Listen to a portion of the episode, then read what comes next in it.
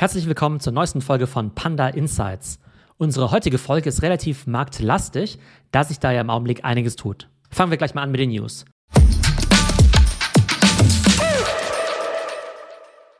Und zwar haben alle Kryptowährungen endlich mal wieder eine Market Cap von über einer Billion Dollar überschritten. Eine Billion, das sind ja 1000 Milliarden Dollar. Das bedeutet also, wenn man die Market Cap von allen Kryptowährungen zusammenzählt, dann sind wir aktuell eben bei über einer Billion Dollar. Und das ist der höchste Stand seit November letzten Jahres. Kurz zur Erinnerung, im November 2021 war ja das Market Cap All-Time High der Kryptowährung und da waren alle Kryptowährungen zusammen um die 3 Billionen Dollar wert. Und im Juni 2022 ist das Ganze dann ja erstmals wieder unter die 1 Billion gerutscht. Und von daher gut zu sehen, dass die Schallmauer von einer Billion zum ersten Mal seit ein paar Monaten wieder überschritten worden ist. Mehr dazu gleich auch in unserem Marktupdate. In unserer nächsten Story geht es um den Energieverbrauch von Ethereum.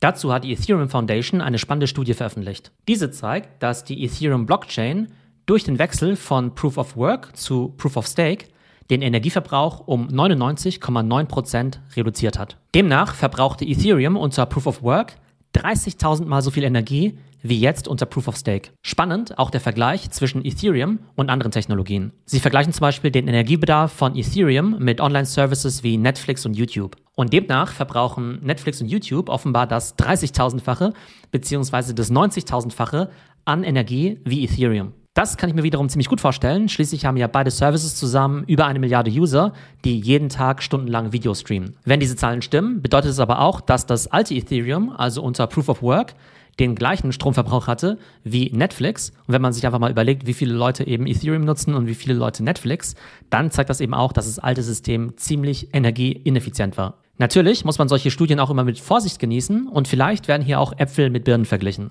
Aber ich finde es trotzdem beeindruckend zu sehen, wie stark Ethereum durch den Switch auf Proof of Stake den Energieverbrauch reduziert hat und es ist zumindest mal spannend zu sehen, wie Ethereum im Vergleich zu anderen Online-Services dasteht. In jedem Fall kann man aber sagen, dass das neue Ethereum deutlich effizienter und natürlich auch energieeffizienter ist, was natürlich ziemlich viele neue Perspektiven für die Zukunft eröffnet, weil dadurch natürlich neue Applikationen möglich sind und das Ganze natürlich auch umweltfreundlicher und damit auch Mainstream-tauglicher ist. In unserer nächsten Story geht es um Krypto-Influencer und die spielen ja im Krypto-Space einfach eine riesige Rolle. Kryptounternehmen oder auch Tokenprojekte setzen ziemlich gerne auf Influencer-Marketing, unter anderem, weil sie eben nicht so leicht traditionelle Werbung auf Google und Instagram schalten können und weil natürlich die Influencer einen ziemlich großen Einfluss auf ihre Follower haben. Deshalb heißen sie auch Influencer. Und es gibt ziemlich viele verschiedene Arten von Influencern im Space, die wir uns jetzt mal anschauen. Es gibt Mega-Influencer wie Elon Musk. Und wir wissen ja, wenn der mal zu Dogecoin oder Bitcoin tweetet, dann kann sich der Preis ganz schnell mal um 30 Prozent nach oben oder nach unten verändern. Dann gibt es bekannte Investoren, wie zum Beispiel Cathy Wood von ARK Investment. Und die hat ja mehrfach gesagt, dass sie Bitcoin langfristig bei einer Million Dollar sieht. Dann gibt es natürlich noch die Celebrities, wie zum Beispiel Kim Kardashian oder Tom Brady. Und die haben in der Vergangenheit ja gegen ziemlich hohe Bezahlung entweder Tokenprojekte oder auch Plattformen wie FTX promoted. Weiterhin gibt es Finanz-YouTuber, die sich zwar oftmals ziemlich gut mit diesen Themen auskennen, aber vielleicht auch Interessenskonflikte haben, wenn sie entweder von Kryptoprojekten gesponsert werden oder eben auch ihre eigenen Investments pushen. Auf Twitter gibt es sogar komplett anonyme Influencer und die haben Hunderttausende von Followern und die haben sie sich unter anderem deshalb aufgebaut, weil sie eben ganz viel getweetet haben und dann eben immer ein Profilbild haben, so ein NFT-Profilbild, zum Beispiel von Bored Apes oder CryptoPunk. Das heißt, die haben sich sozusagen ihre anonyme Personal Brand aufgebaut. Also Personal Brand insofern, dass man die schon wiedererkennt, aber anonym, dass man natürlich nicht weiß, wer die echten Personen dahinter sind. Einige von diesen anonymen Accounts, die haben schon echt guten Content, die haben auch echt gute Insights, aber da sie eben anonym sind, weiß man oftmals nicht, welche Motivationen dahinter stehen beziehungsweise wie ehrlich sie sind. Und das soll jetzt gar nicht heißen, dass alle Influencer negativ sind. Im Gegenteil, ziemlich viele von denen sind extrem smart und wollen auch wirklich gerne gutes Wissen vermitteln. Und ich selbst folge auch total vielen solcher Accounts, entweder auf YouTube oder auf Twitter und habe von denen schon unheimlich viel gelernt. Aber wie immer gilt natürlich, do your own research. Denn selbst wenn die Influencer es gut meinen, dann können die sich natürlich trotzdem irren. Ne? Niemand ist perfekt und niemand kann diese ganzen Märkte vorhersehen. Und dann gibt es natürlich auch noch faule Eier, die sich einfach nur selbst bereichern wollen. Mein Fazit zum Thema Krypto- oder Finanzinfluencern. Es ist super gut, denen zu folgen. Man kann von denen auch extrem viel lernen. Aber wie immer gilt, do your own research und verlasse dich niemals einfach nur auf die Einschätzungen von irgendwelchen Influencern.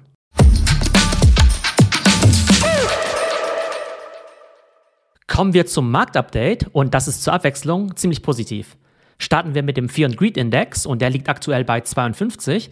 Letzte Woche war er noch bei 26. Und der Index, der geht ja von 0 bis 100. Das heißt, letzte Woche war noch 4 angesagt und diese Woche ist das Sentiment zumindest schon mal neutral was sich ja im Vergleich zu den letzten Monaten fast schon wie ein neuer Bullrun anfühlt. Also das FTX-Desaster, das liegt jetzt ja auch schon ein paar Monate zurück. Das bedeutet, der Markt beruhigt sich wieder ein bisschen. Und auch die Wirtschaft sieht aktuell gar nicht so schlecht aus, wie man es vielleicht befürchtet hat.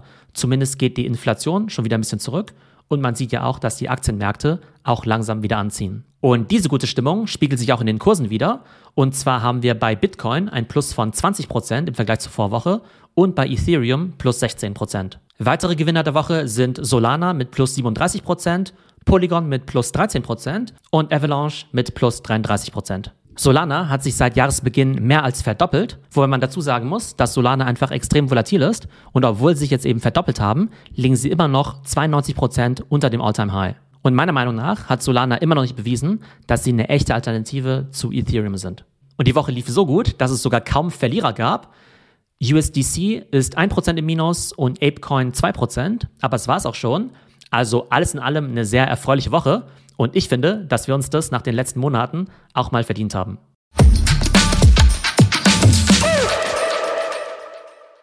Kommen wir jetzt zu unserem Education-Teil und diese Woche geht es um das Thema Staking.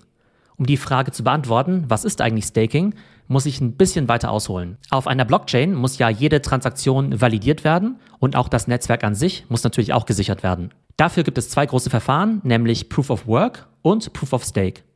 Proof of Work kommt ja bekanntlich bei Bitcoin zum Einsatz, ist aber ziemlich rechen- und stromintensiv. Proof of Stake kommt unter anderem bei Ethereum, Solana, Cardano und Polygon zum Einsatz. Beim Proof of Stake gibt es sogenannte Validatoren, die ihre Token über einen Smart Contract in einem Pool einsperren, sozusagen als Sicherheit. Wenn die Validatoren ihren Job schlecht machen oder gegen die Regeln verstoßen, dann können sie ihren Stake verlieren. Wenn sie ihren Job allerdings gut machen, dann erhalten sie eine Belohnung bzw. Rewards. Um direkt als Validator zu staken, muss man also die entsprechende Rechenleistung und eine bestimmte Menge an Token mitbringen. Jetzt gibt es natürlich Leute, die zwar die Rechenpower haben, aber vielleicht nicht genug Token und umgekehrt gibt es Leute, die zwar Token besitzen, aber selbst nicht die Rechenleistung stellen können oder stellen wollen. Und wenn ihr als normale Privatperson Staking betreiben wollt, aber selbst keine Rechenpower anbieten könnt, dann könnt ihr eure Token anderen Validatoren zur Verfügung stellen und erhaltet dafür einen Teil der Rewards. Das Ganze geht in ein paar einfachen Schritten. Erstens, ihr geht auf eine Krypto-Plattform wie Bitpanda. Zweitens, ihr wählt die Kryptowährung und den Betrag aus, den ihr staken wollt. Zum Beispiel Solana und ihr möchtet 100 Zoll staken und natürlich müsst ihr die Kryptowährung vorher schon besitzen. Dann klickt ihr einfach auf Jetzt staken und die Krypto-Plattform, also zum Beispiel Bitpanda, stellt jetzt im Hintergrund eure Token in einem Staking-Pool zur Verfügung. Die Token selbst verbleiben aber in eurer Wallet. Und als Belohnung für das Staking erhaltet ihr jetzt automatisch Rewards, die zum Beispiel einmal pro Woche ausgezahlt werden. Und das Gute ist, das Ganze ist jetzt keine langfristige Anlage. Ihr könnt euren Stake jederzeit wieder entstaken. Das heißt, ihr müsst euch da nicht langfristig committen. Also zusammengefasst, beim Proof of Stake erhalten Validatoren Belohnungen für das Bereitstellen von Rechenleistung und Token. Ihr könnt daran partizipieren, indem ihr solchen Validatoren eine Anzahl von Tokens zur Verfügung stellt und erhaltet dafür Rewards, auch in Form von Token. Im Fall von Polygon wären das 5 bis 7 Prozent pro Jahr und ihr müsst die Token nicht langfristig binden, ihr könnt sie jederzeit entstaken. Auf jeden Fall eine super spannende Technologie, die man sich auf jeden Fall mal anschauen sollte, alleine um zu verstehen und zu lernen, wie das Ganze funktioniert. Aber wie immer gilt, do your own research und daher auch unser Disclaimer. Staking ermöglicht dir die Teilnahme an der Transaktionsvalidierung in Proof of Stake Blockchains, wofür du vom entsprechenden Netzwerk belohnt wirst. Bitte beachte, dass Staking Risiken birgt und du das gesamte investierte Kapital verlieren könntest. Stelle daher sicher, dass du entsprechende Recherchen anstellst, bevor du deine Coins stakest. Bitpanda garantiert keine Rewards und die angezeigten Werte inkludieren bereits sämtliche Gebühren von Bitpanda. So, das war unsere heutige Folge von Panda Insights. Kurz eine Zusammenfassung. Krypto hat jetzt endlich mal wieder eine Market Cap von über einer Billion Dollar. Die großen Gewinner der letzten Woche waren Bitcoin mit plus 20% und Ethereum mit plus 17%.